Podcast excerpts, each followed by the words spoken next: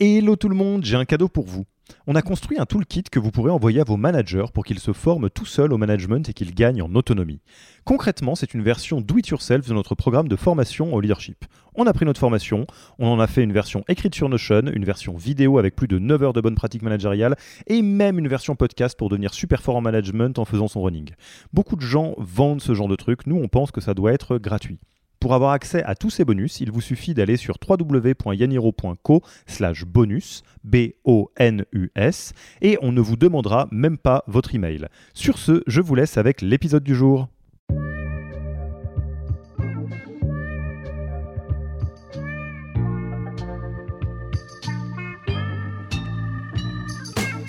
Bonjour et bienvenue dans le podcast du Human Factor.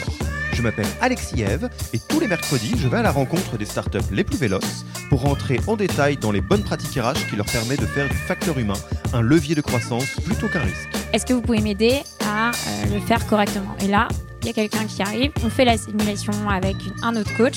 Le Human Factor, ce n'est pas qu'un buzzword. C'est aussi le nom de notre premier livre. Les clés de l'alignement entre associés, d'une organisation adaptée ou encore de la bonne relation à son travail. The Human Factor, c'est 100 pages de retour terrain des plus belles startups et de bonnes pratiques actionnables. Si vous voulez en savoir plus, allez tout simplement sur www.yaniro.co slash book. On met le lien dans la description de l'épisode. Pour l'heure, je vous laisse avec l'invité d'aujourd'hui et vous souhaite une bonne écoute. Bonjour Marie, comment vas-tu? Ça va très bien et toi? Eh ben écoute, ça va très bien euh, aussi. Merci d'avoir accepté notre invitation sur le podcast du Human Factor de Yaniro. Euh, là, on a le plaisir d'enregistrer chez vous et euh, on se faisait la réflexion. euh, Il y a de la vie chez, chez Théodo, hein, très masqué dans le respect des gestes barrières, mais de la vie quand même. Ça fait très plaisir. Donc, Marie, tu es Chief Growth Officer chez Théodo? Euh, et euh, donc tu passes beaucoup de temps aussi sur la structuration RH euh, du groupe. Est-ce que tu peux peut-être nous présenter Théodo Et puis, alors il y a toute une structure dont tu vas pouvoir nous parler, histoire que nos auditeurs puissent bien se figurer de quoi on parle? Oui, bien sûr. Donc Théodo, euh, c'est un groupe qui est expert dans le conseil en technologie. Euh, donc il y a une startup historique qui effectivement s'appelle Théodo qui est dans le web. Et ensuite, on a sept autres entreprises qui sont des startups euh, qui, sont, euh, qui fonctionnent sur le même modèle de conseil. Donc, qui sont dans le mobile, la data, spécialisées sur le métier de la fintech ou du cloud, et des entreprises aussi à l'étranger, euh, qui sont montées par des anciens du Startup Studio. Donc, en fait, ça permet de grandir entouré par des gens qui connaissent la culture. Et donc, en fait, on a une croissance qui est hyper orientée par la naissance de nouvelles entreprises.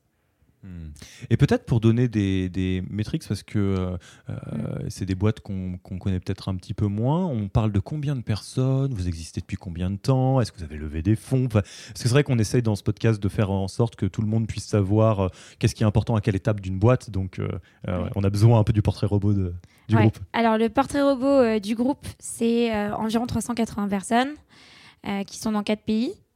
Et euh, on a été fondé, donc Théodo a été fondé en 2009 et la première, euh, deuxième startup a été lancée en 2015, c'est BAM. Et donc en termes de euh, problématiques de structuration, donc on est d'une boîte de 120 personnes qui a 10 ans à une boîte de 35 personnes à un an. Donc on rencontre en fait avec tous les stades de maturité des boîtes tous les types de problématiques, un grand nombre de problématiques euh, dans des boîtes de conseil tech. Et, et toi, tu as rejoint l'aventure il y a combien de temps? Il y a 4 ans déjà, un peu plus. euh, D'abord euh, sur des projets. Ça fait beaucoup en année start-up. en année startup, ça fait, euh, ça fait 16. C'est comme les chiens. Exactement. D'abord en tant que consultante sur les projets, et puis je suis tombée dans le bain du recrutement, j'ai adoré et j'ai continué du coup dans les RH. Canon. Alors l'idée de cet épisode, ça va être de nous pencher un peu sur euh, des pratiques, stratégies, chantiers RH que vous avez mis en place, que tu as pu euh, euh, suivre ou mettre en place euh, au sein du groupe Théodo, et qui ont eu un vrai impact sur la performance et donc la croissance du groupe. On est parti? On est parti. Ben, Commençons par les bases. Selon toi, que- c'est quoi les pierres angulaires, le socle du bon fonctionnement RH de l'entreprise? En fait, je dirais que nous, on est une boîte qui a pour cœur le lean. Donc, euh, et on applique le lean dans plein de problématiques, que ce soit celle de nos clients, mais surtout euh, dans euh, le développement des, gens dans l'entreprise. Et euh, ce qui est super important dans le Lean, ce qu'il faut retenir, c'est que euh, les gens apprennent en continu.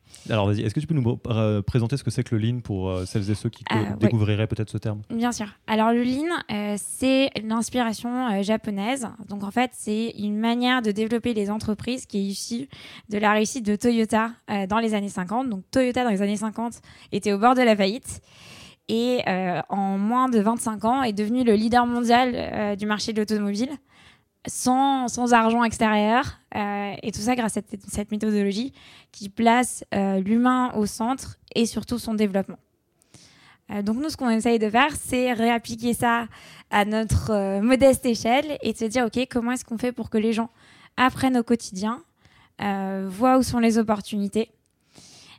donc tout ça, c'est un peu théorique, de manière hyper, hyper, hyper concrète. ça s'applique dans le système de coaching, le système de promotion et le système de formation. Alors avant de rentrer dedans, je, mm. suis désolé, moi je suis hyper curieux de ces, bases-là. Euh, donc le Lean, qui est vraiment une approche d'amélioration continue, hein, euh, très industrielle au démarrage et qu'on peut retrouver après dans euh, la, gestion des ressources humaines. D'où ça vous est venu? Parce que c'est quand même, moi je l'ai pas entendu beaucoup, hein. enfin je, je l'ai beaucoup entendu dans les grands groupes industriels typiquement de, de mettre du lean, mais pas forcément de la part de quelqu'un qui pilote les RH, donc moi je trouve ça chouette. Alors, c'est venu euh, d'une rencontre. En fait, notre le fondateur euh, de Théodo, Benoît Charles euh, il s'est retrouvé un jour en 2012 à une conférence un, peu obscure du Lean à Paris. Alors, l'histoire ne sait pas on ne dit pas comment il est arrivé à cette conférence. Et il s'est dit, en fait, écouter mes clients, c'est la clé pour faire croître Théodo. Et c'est un des socles du Lean. Et du coup, l'aventure a, démarré comme ça et on s'est dit, bah, en fait, euh, on va faire du lean euh, dans l'IC.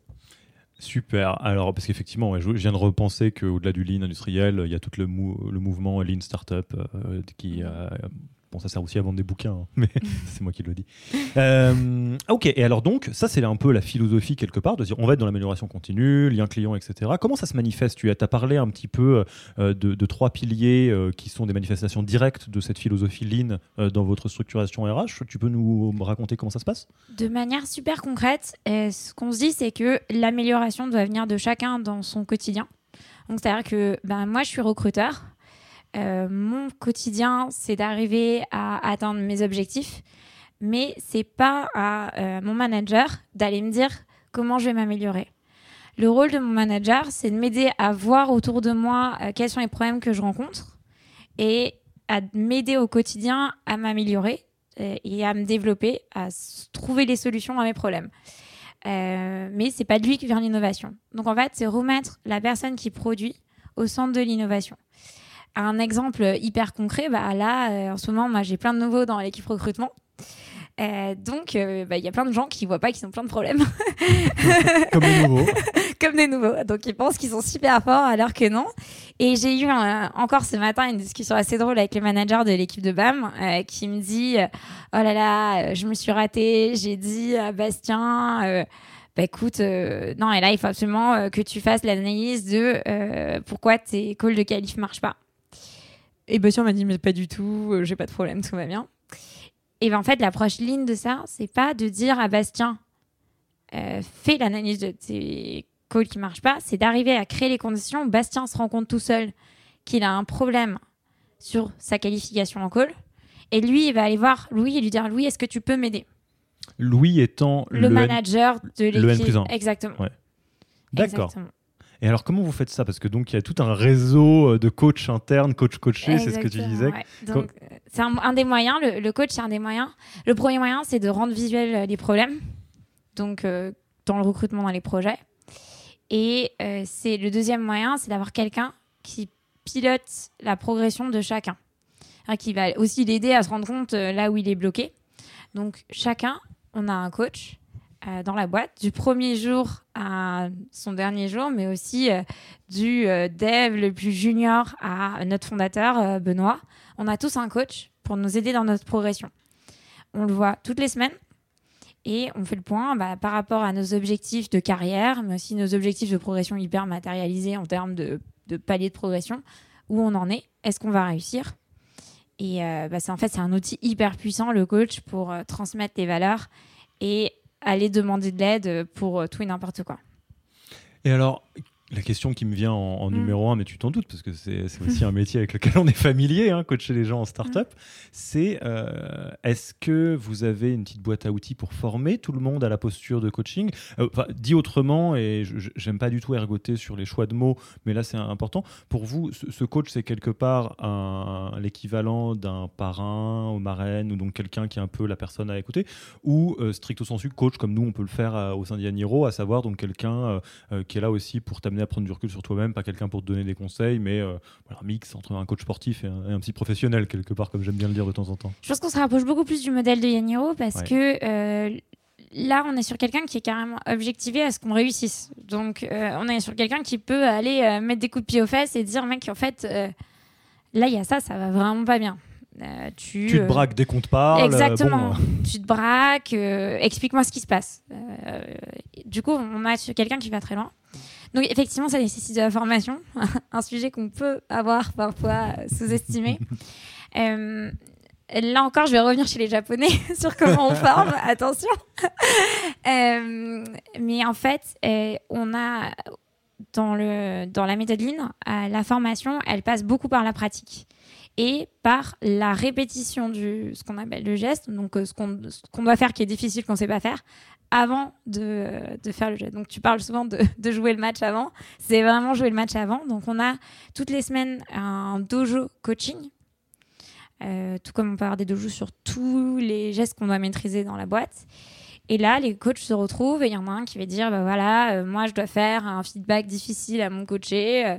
euh, ça peut être de, il est, j'ai jamais à faire ça, mais il est, toujours en retard. À, il peut pas passer son palier de progression. Euh, il va le rater. Il faut que je lui dise de pas le faire. Est-ce que vous pouvez m'aider à euh, le faire correctement? Et là, il y a quelqu'un qui arrive. On fait la simulation avec un autre coach, et il y a un coach plus senior qui va le débriefer, l'aider à trouver les bons mots, etc. Alors, je, je regarde avec grande inquiétude le timing en me disant qu'on n'aura jamais le temps de parler de tout ce que j'ai envie de creuser. non, mais c'est- fantastique parce que, euh, évidemment, euh, euh, on ne Mm. peut qu'être d'accord avec ça et nous, on en voit tous les jours la- la- le, le bénéfice d'avoir quelqu'un qui te permet de prendre du recul sur toi. Une image qu'on aime bien utiliser, que je, vous- je vous partage, c'est que pour ceux qui se posent la question de comment ça se fait qu'il faut laisser la personne prendre conscience elle-même de ce qui arrive, typiquement des, des- des braquages, des problèmes, c'est que, euh, imaginons qu'on est tous des petits poissons qui tournons en rond dans notre petit bocal crânien. Euh, si quelqu'un nous sort pas de l'eau, on est incapable de voir si l'eau est propre ou sale. C'est pas possible. Donc, euh, que ce soit un coach en interne, en externe, euh, quelqu'un qui va vous écouter sans vous donner de conseils, c'est à ça que ça sert, en fait, entre autres choses. Bon, j'imagine qu'on est. Tu euh, prêches une convaincue. tu prêts Ouais, exactement. Bon, c'est c'est ceux qui nous écoutent qui peuvent euh, éventuellement devenir convaincus. On- vous êtes capable de mesurer l'impact d'une telle pratique? Parce que c'est très engageant quand même. C'est du temps passé, c'est c'est très clivant dans le bon sens. Vous avez décidé de faire les choses comme ça, mais est-ce que vous l'avez peut-être depuis le début, donc c'est difficile de C'est savoir. hyper dur parce qu'effectivement, je pense qu'on a un système de coaching euh, depuis le début qui a pas mal évolué euh, dans les 4-5 premières années. Euh, donc c'est extrêmement difficile, je pense, de mesurer l'impact. Le meilleur impact, c'est malheureusement quand le coach rate son boulot. Très souvent, typiquement, on voit, voit l'impact du coach quand, par exemple, il y a un onboarding raté. Quand il y a, parce qu'il le coach est responsable de l'onboarding, par exemple. C'est beaucoup, dans, malheureusement, dans les ratés qu'on voit l'impact de toute la réussite ailleurs. Mais Je comprends. Et alors, c'est quoi les autres piliers de, de, de, de ce bon fonctionnement un peu socle? Là, on a parlé de la pratique du coach, on a déviné on a la, pratique du dojo euh, qui Exactement. permet au coach, et d'ailleurs sur d'autres sujets, j'imagine, de répéter euh, pour être dans une pratique raisonnée euh, du, du Mm. geste. Euh, Il y avait d'autres aspects dont tu souhaitais qu'on parle? Oui, il y a un aspect un peu euh, qui est, qui est cœur chez nous, qui est le up, qui est la manière dont, en fait on est promu dans la boîte. C'est euh, un peu une innovation euh, sortie du chapeau, mais il y, a, bien longtemps, il y a 7 ans. L'idée du up, c'est que les gens postulent à leur propre promotion et sont évalués sur des critères transparents et disponibles sur le notion de la boîte.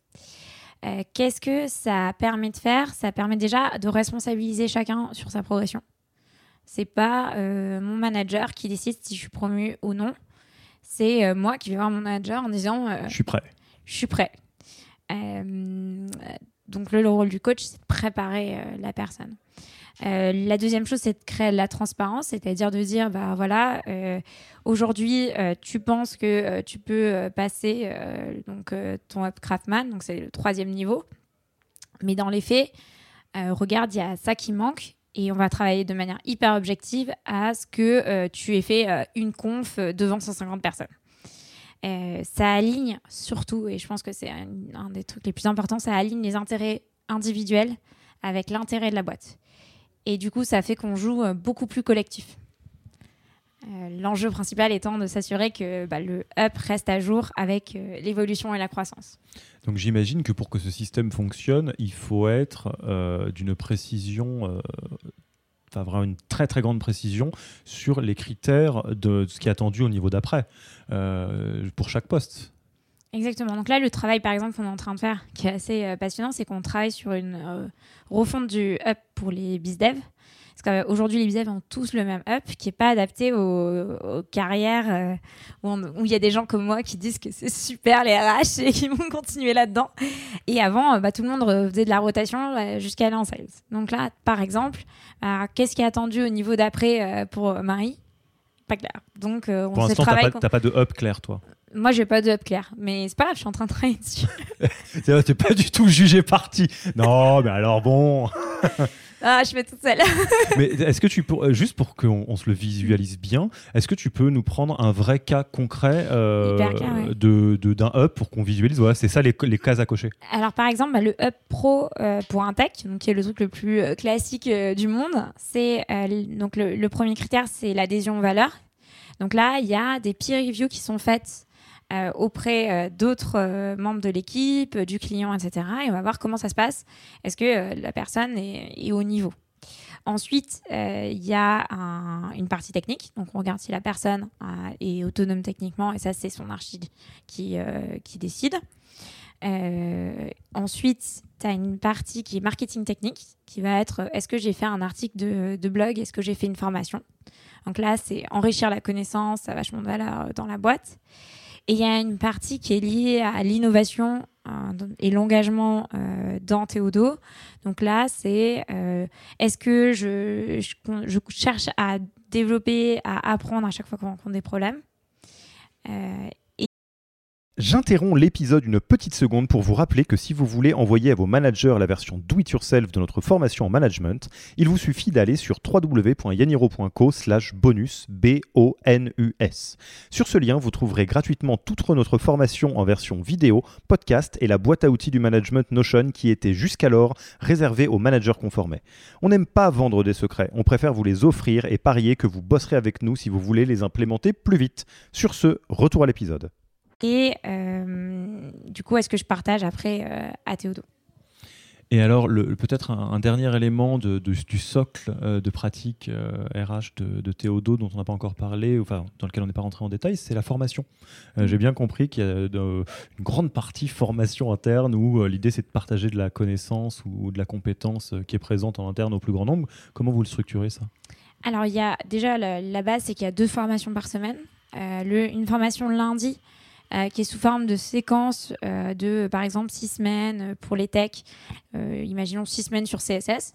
Donc là, ils s'inscrivent à des sessions de six semaines. Et une formation du vendredi qui est des sujets beaucoup plus libres proposés par les Théodore.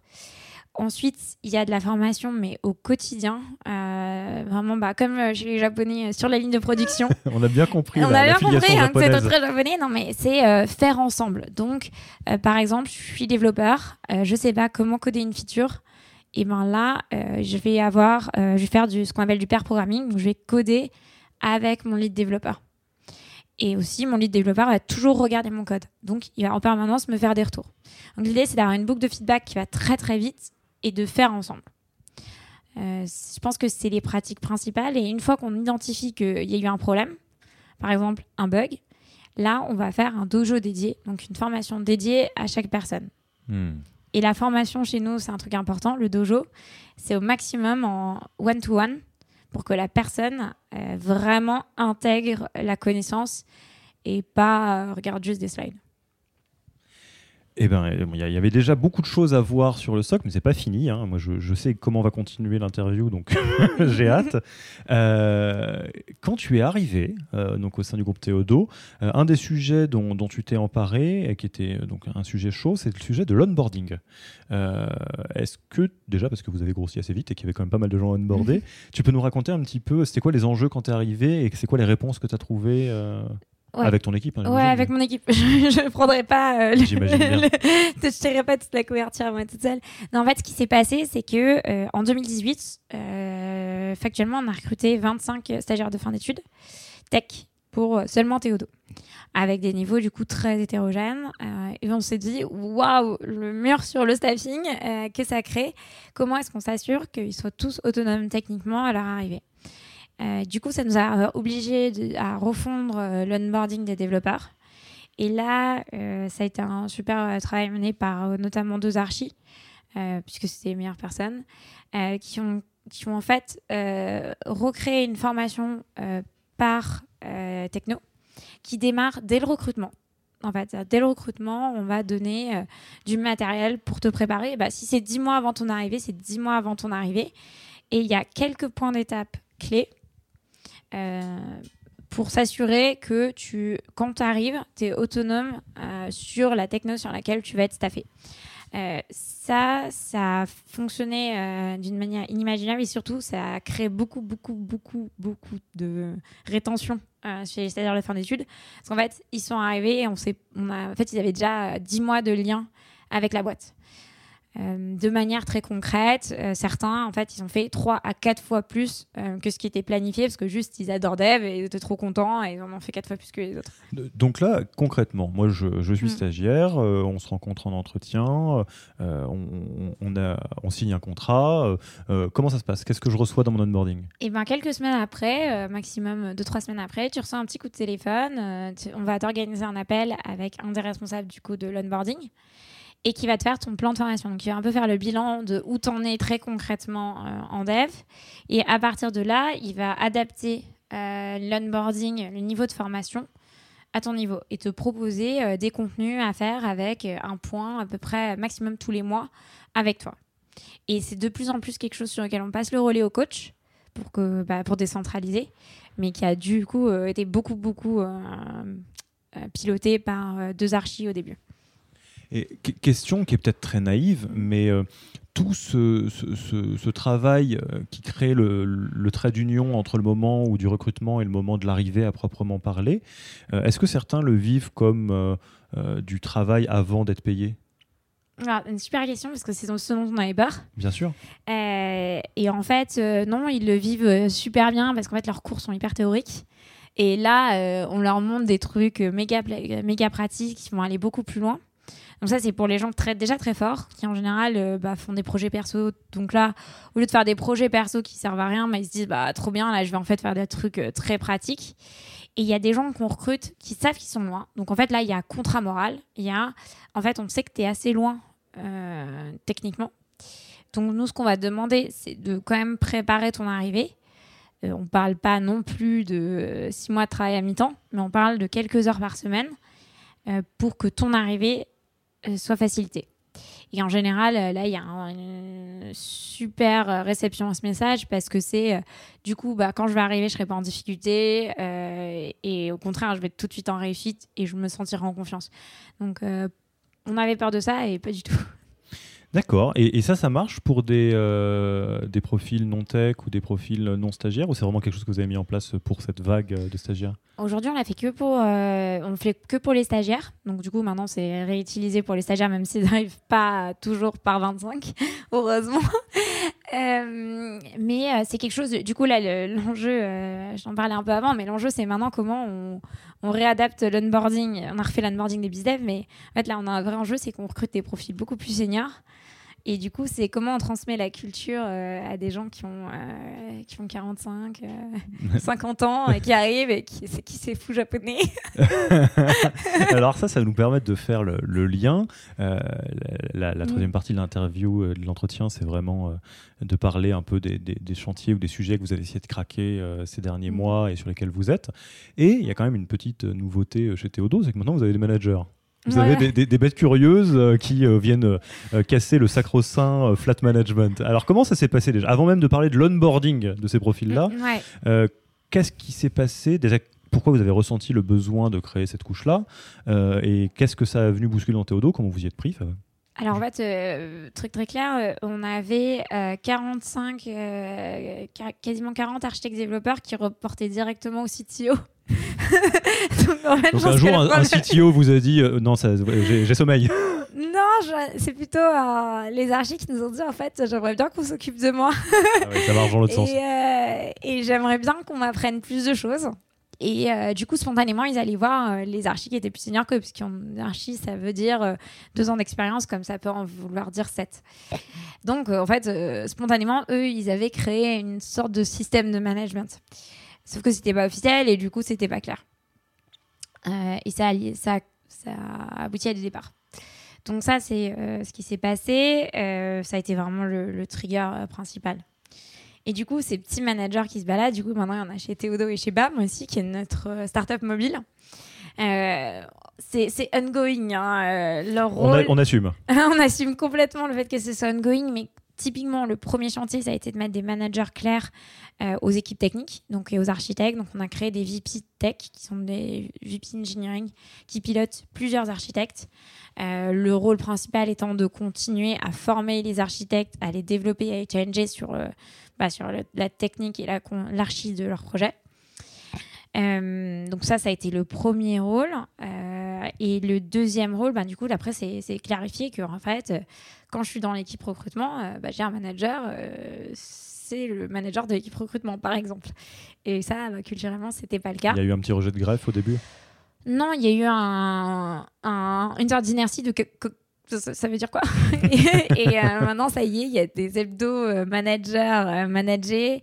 On commence à avoir aussi un, un, vrai suivi de carrière aussi par les managers qui, qui commencent à prendre. Mais c'est vrai que ça a pris, ça a pris son temps.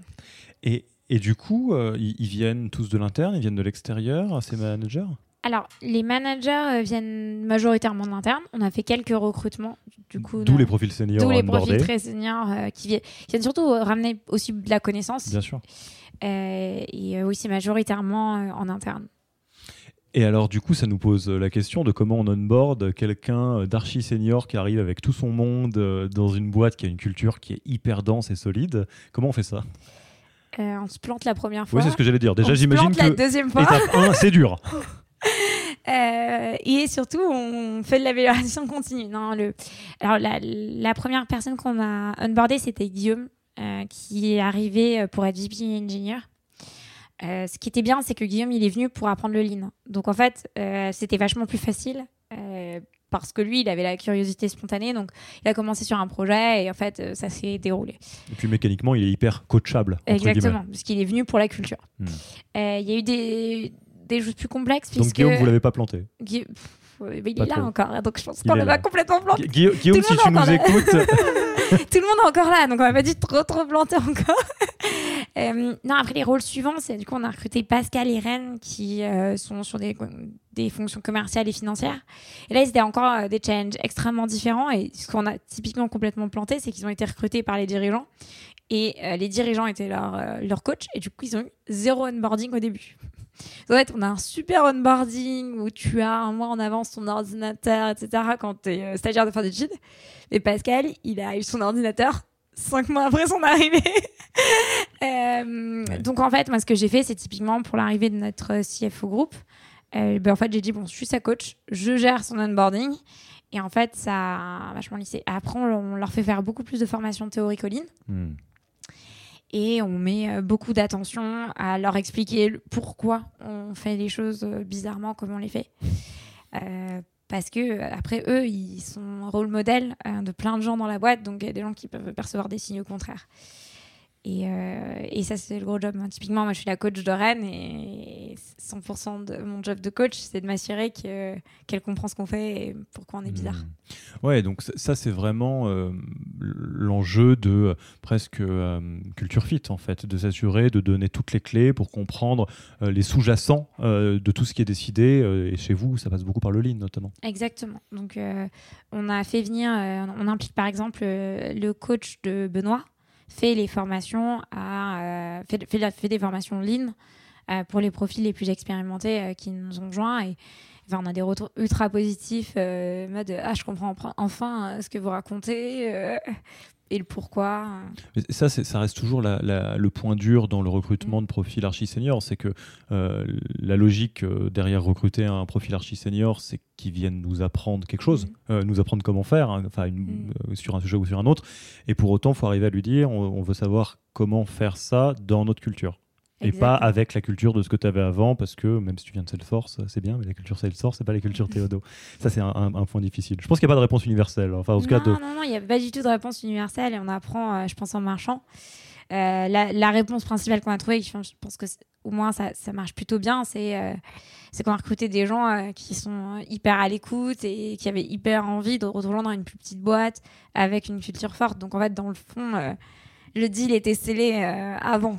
Euh, on, ne va pas parler de recrutement parce que c'est pas le sujet d'aujourd'hui, mais juste, euh, c'est quoi votre approche au niveau du recrutement pour vous assurer que quelqu'un est coachable, culture friendly, etc. Alors, un truc sur le coaching, c'est qu'on teste vraiment l'humilité. C'est-à-dire qu'on donne beaucoup de feedback en process. Quelqu'un qui, tout de suite, qui se braque, on s'arrête immédiatement. Bonjour, juste pour savoir, tu as une très moche chemise, mais je te dis ça parce qu'il est temps que tu achètes une autre. Radical Candor, hein, lis le livre, tout ça, tout ça. ok. Bon, mais eh, ça commence déjà à être la fin de l'interview, ça passe quand même incroyablement vite.